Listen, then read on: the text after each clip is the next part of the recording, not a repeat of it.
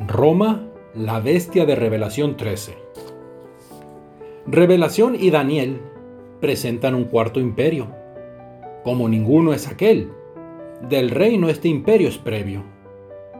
Este imperio es diferente a los tres predecesores.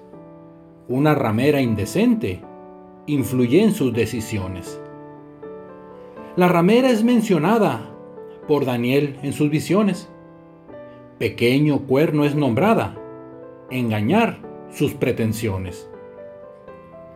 El pequeño cuerno logra, tres cuernos sean arrancados. De esto nos habla la historia. Son los tres reinos arrianos. Pero quedan siete cuernos, siete reinos representan. Siete veces que el imperio volverá a estar en escena. De esta forma Roma ha estado hasta el momento existente, siendo el imperio montado por la ramera indecente. Ambos poderes dominan muchas naciones y gentes.